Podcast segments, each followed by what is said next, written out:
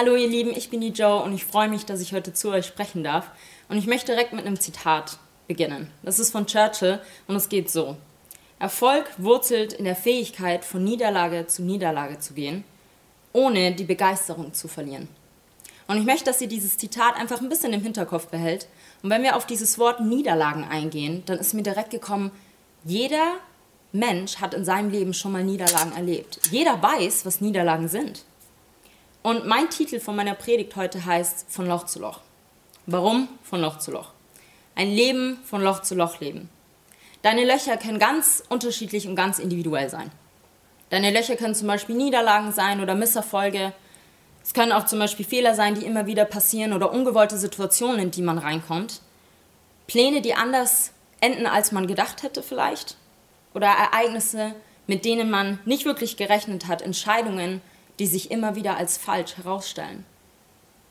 Löcher können Situationen in deinem Leben sein, wo dein Glaube immer wieder aufs Neue geprüft wird. Und es gibt eine Person in der Bibel, die genau mit solchen Geschichten zu kämpfen hatte. Und es handelt sich dabei um Paulus. Und bevor ich auf die eigentliche Geschichte eingehe, möchte ich euch eine kurze Information geben, wer Paulus überhaupt ist.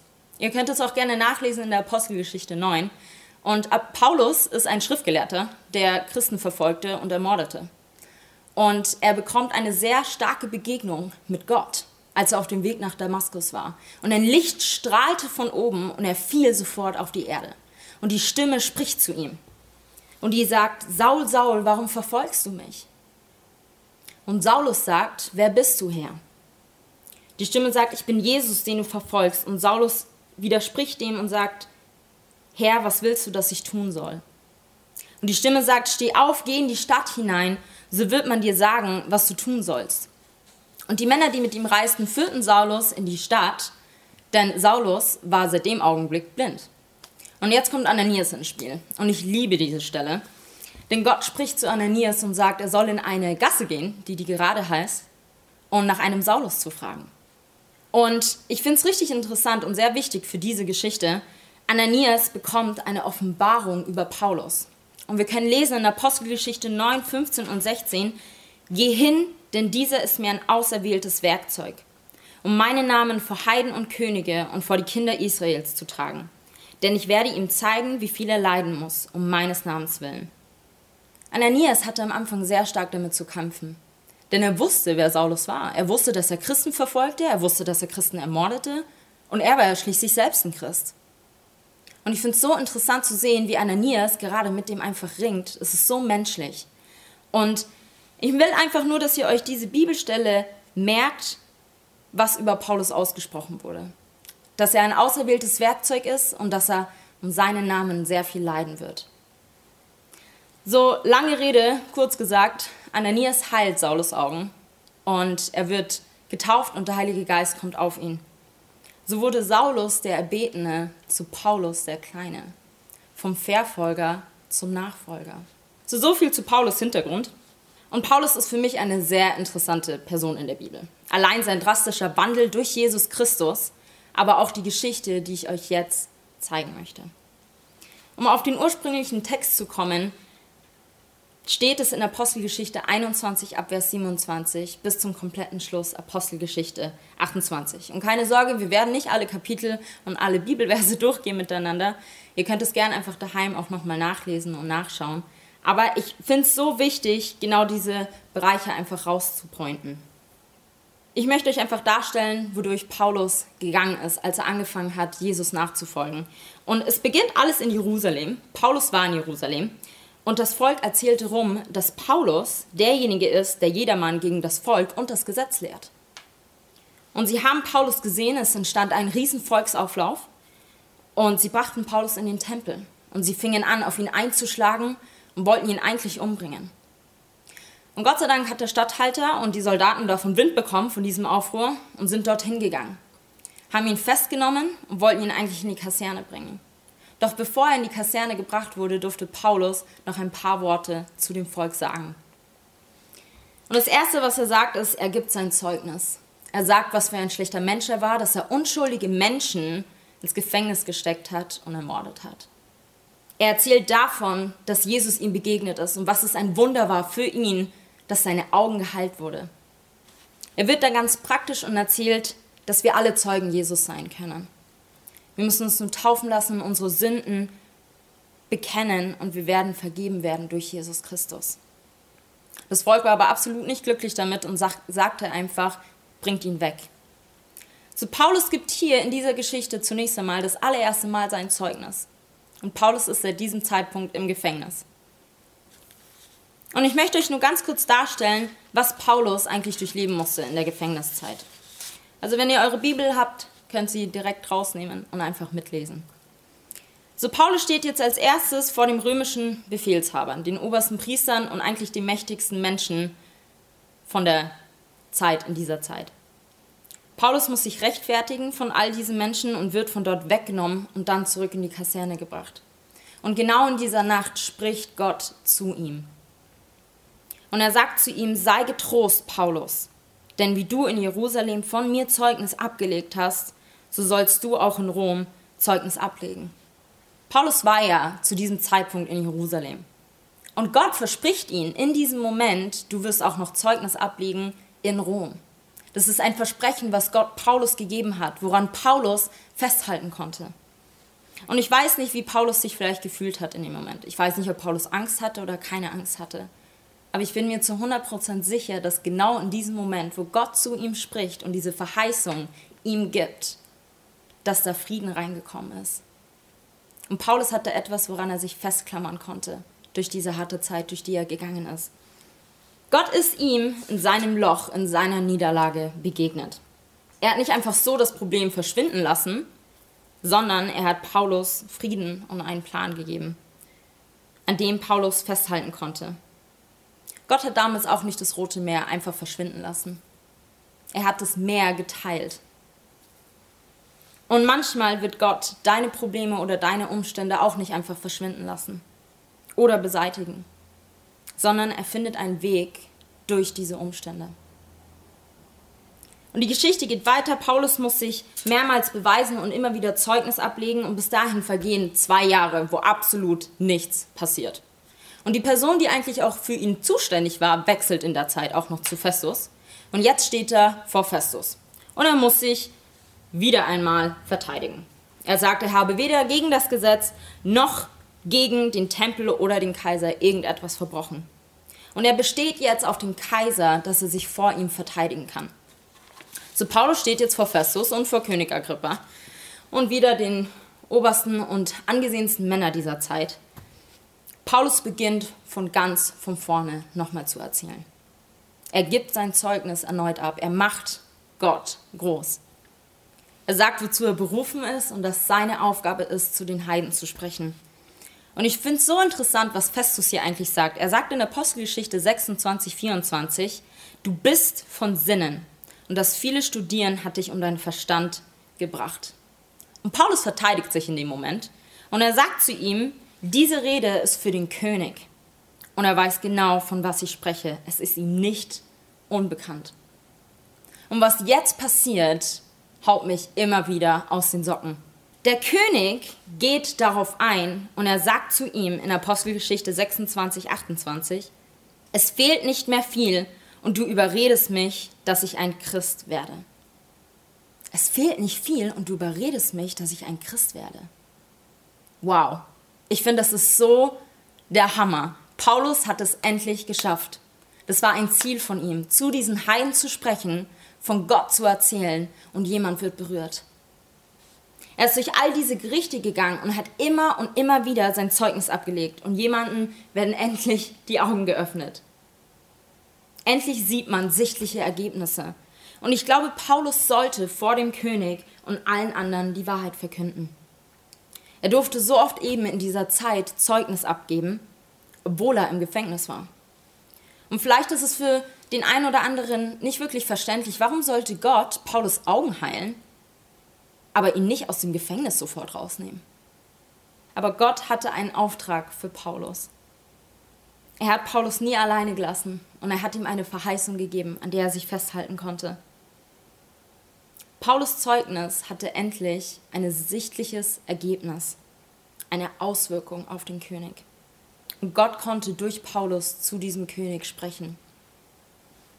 Und er konnte das, weil Paulus immer wieder und immer weiter gemacht hat. Er hat nicht aufgegeben und er hat immer weiter von Jesus erzählt, egal wo er war und egal wie seine Umstände waren. All das, weil Paulus nicht aufgegeben hat, egal wie es ihm ging. Er hat nicht aufgehört, sein Zeugnis zu geben und davon zu erzählen, wie gut und gerecht und wie toll sein Gott ist.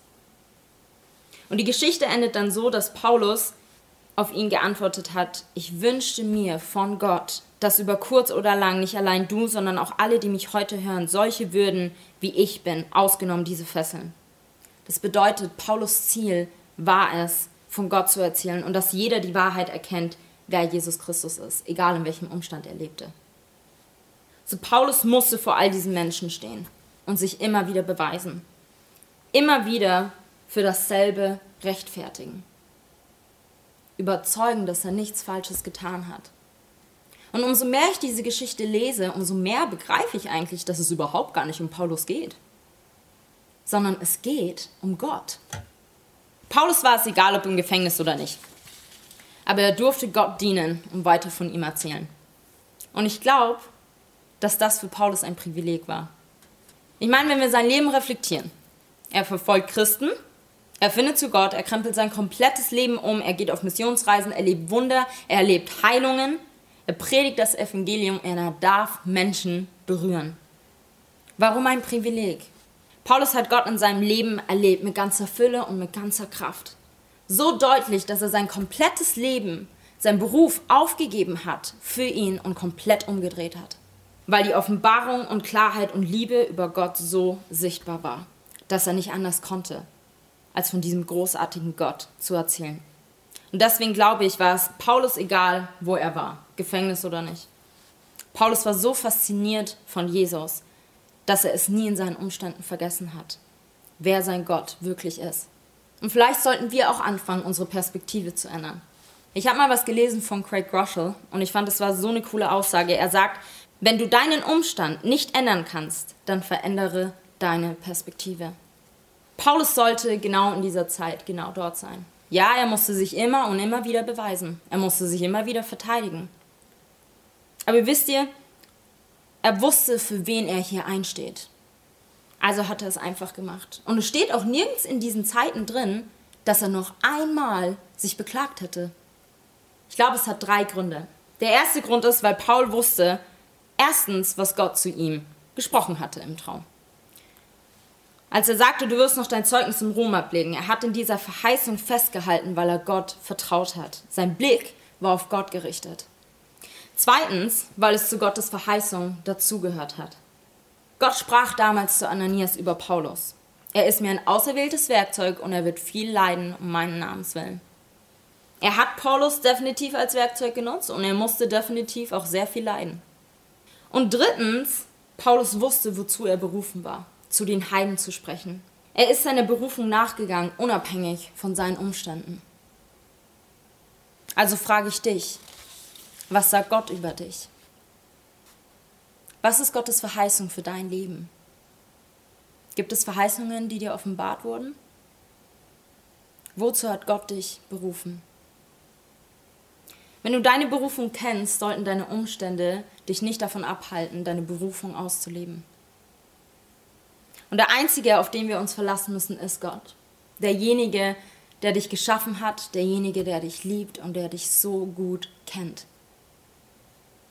Und schaut, was am Ende rausgekommen ist. Wenn wir die Apostelgeschichte 28 ganz zum Schluss lesen, Vers 30 und 31. Paulus aber blieb zwei Jahre in einer eigenen Mietwohnung und nahm alle auf, die zu ihm kamen. Und er verkündigte das Reich Gottes in Lehrte von dem Herrn Jesus Christus mit aller Freimütigkeit und ungehindert. Der Plan ist aufgegangen. Gottes Wort, das Paulus auch in Rom lernen wird, ist in Erfüllung gegangen. Gott hält sein Wort. So was bedeutet das für uns? Unsere aktuelle Situation, in der wir vielleicht gerade drinstecken, kann extrem herausfordernd sein. Und ich weiß auch gerade nicht, wo du vielleicht in einem Loch stecken geblieben bist. Und der kommende Weg könnte weiter steinig oder löchrig werden. Aber eins kann ich dir versprechen. Und das ist, dass Gott jede einzelne Situation von euch nutzt, jeden einzelnen Umstand zum Besten wendet. Und Gott ein Gott des Versprechens ist. Gott will dich nutzen. Egal, wo du gerade stehst, egal, was deine Welt um dich gerade sagt. Egal, in welchen Umständen du gerade bist. So fasziniert von Gott zu sein, dass einem seine Niederlagen, Misserfolge oder schlechte Nachrichten nicht blockieren oder beeinflussen. Da möchte ich hinkommen. Psalm 73, 25 bis 26 sagt, Herr, wenn ich nur dich habe, bedeuten Himmel und Erde mir nichts. Selbst wenn meine Kräfte schwinden und ich umkomme, so bist du Gott, doch alle Zeit meine Stärke. Ja, du bist alles, was ich brauche. Alles, was ich brauche, ist Gott. Und alles, was ich brauche, finde ich in Gott. Gott nutzt dich, egal in welcher Lage du gerade bist. Du musst nur bereit sein. Genau da, wo Paulus sein musste, musst du vielleicht auch sein. Aber Paulus war bereit und hat sich nicht davon abhängen lassen, durch seine Umstände Gott weiter zu dienen und Gott die Ehre zu geben. Seinen Gott groß zu machen. Niederlagen und Misserfolge können uns prägen, aber sie dienen uns auch zum Besten. Denn Niederlagen sind Lernsituationen in unserem Leben. Und ich habe noch eine kleine Veranschaulichung für euch mitgebracht. Mein erstes Loch war zum Beispiel zerbrochene Freundschaften. Ich nehme diese Box und ich nehme ein Loch und ich lege sie hier erstmal hin. Ich durfte lernen, weiterhin zu lieben, weil ich erfahren habe, wie sehr Gott mich geliebt hat. Ein zweites Loch in meinem Leben war, ich bin zu dumm, ich werde nie einen hocherlernten Job erlernen.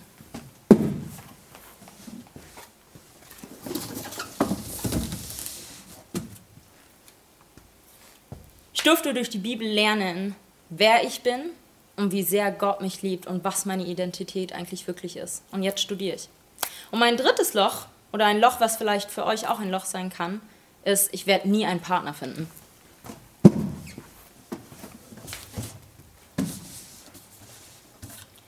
Psalm 27,14 sagt, vertraue auf den Herrn. Also werde ich auch da meine Hoffnung in ihn setzen. Und es können noch drei, vier oder fünf Löcher in eurem Leben sein.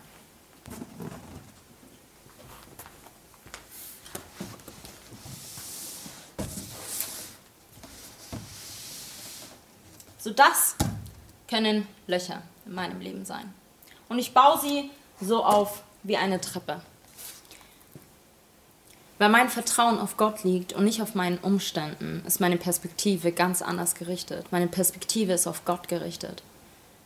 Meine Perspektive sind nämlich nicht mehr aneinandergereihte Probleme, sondern Erlebnisse, die mich näher zu Gott bringen. Vielleicht solltest du deine Löcher auch als Treppe sehen. Ein Schritt näher zu deinem Ziel. Ein Schritt näher zu Gott. Jede Niederlage und jeder Umstand gehört zu deinem Leben und macht dich aus, für wer du bist. Nutzt eure Boxen, nutzt eure Niederlagen. Fangt an, sie zu eurem Besten umzusetzen. Fangt an, den Fokus auf Gott zu richten und Schritte zu gehen. Fangt an, endlich Vertrauen in ihn zu haben und euch von Umständen nicht ablenken zu lassen. Gott hat eine Verheißung, eine Vision über Paulus gehabt, die in Erfüllung gegangen ist. Gott hat bestimmt auch eine Verheißung und eine Vision über dein Leben. Wenn wir nochmal auf das Zitat von Anfang an schauen, Erfolg wurzelt in der Fähigkeit, von Niederlage zu Niederlage zu gehen, ohne die Begeisterung zu verlieren. Verliert eure Begeisterung nicht für Jesus. Auch nicht in euren Niederlagen, auch nicht da, wo es euch gerade schlecht geht. Gott hat es verdient, angepriesen zu werden, groß gemacht zu werden. Egal ob in schlechten Tagen oder in schlechten Nächten. Warum? Weil er derjenige ist, der dir alles gibt der dich mehr liebt, als irgendjemand dich jemals lieben wird. Und weil er alles aufgeopfert hat, damit du in Freiheit leben darfst. Ich möchte euch ermutigen, durch diese Geschichte zu erkennen, dass erstens, egal worin wir stecken, Gott ist mittendrin. Und zweitens, schaut weg von euch und schaut auf Jesus. Philippa 4, 12 bis 13 sagt, ob ich nun weniger oder viel habe, beides ist mir durchaus vertraut und ich kann mit beidem zufrieden sein. Ich kann satt sein und hungern, ich kann Mangel leiden und Überfluss haben. Alles kann ich durch Jesus Christus, der mir Kraft und Stärke gibt. Wir können alles durch Jesus, aber unser Fokus sollte auf ihn liegen. Und eine kleine Ermutigung für euch. Wir alle gehen durch Niederlagen. Wir alle gehen durch Misserfolge. Wir alle haben unsere Geschichte. Wichtig ist, was am Ende rauskommt und wie wir rauskommen. Also fangen wir an, von Loch zu Loch zu gehen, von Box zu Box, von einer Prüfung zur nächsten Prüfung, von einem Glaubensschritt zum nächsten Glaubensschritt, von einer tiefen Beziehung zu Gott zu einer noch intensiveren und tieferen Beziehung zu ihm. Wer Gott liebt, den dient alles, was geschieht, zum Guten. Römer 8, 28. Und das war's auch schon, meine Lieben. Ich hoffe, ihr konntet einiges mitnehmen aus dem Leben von Paulus. Ich bin selbst so fasziniert von ihm. Ich hoffe, ich konnte diese Faszination auch an euch weitergeben. Und ich wünsche euch noch einen richtig schönen Sonntag und eine gute Woche. Tchau.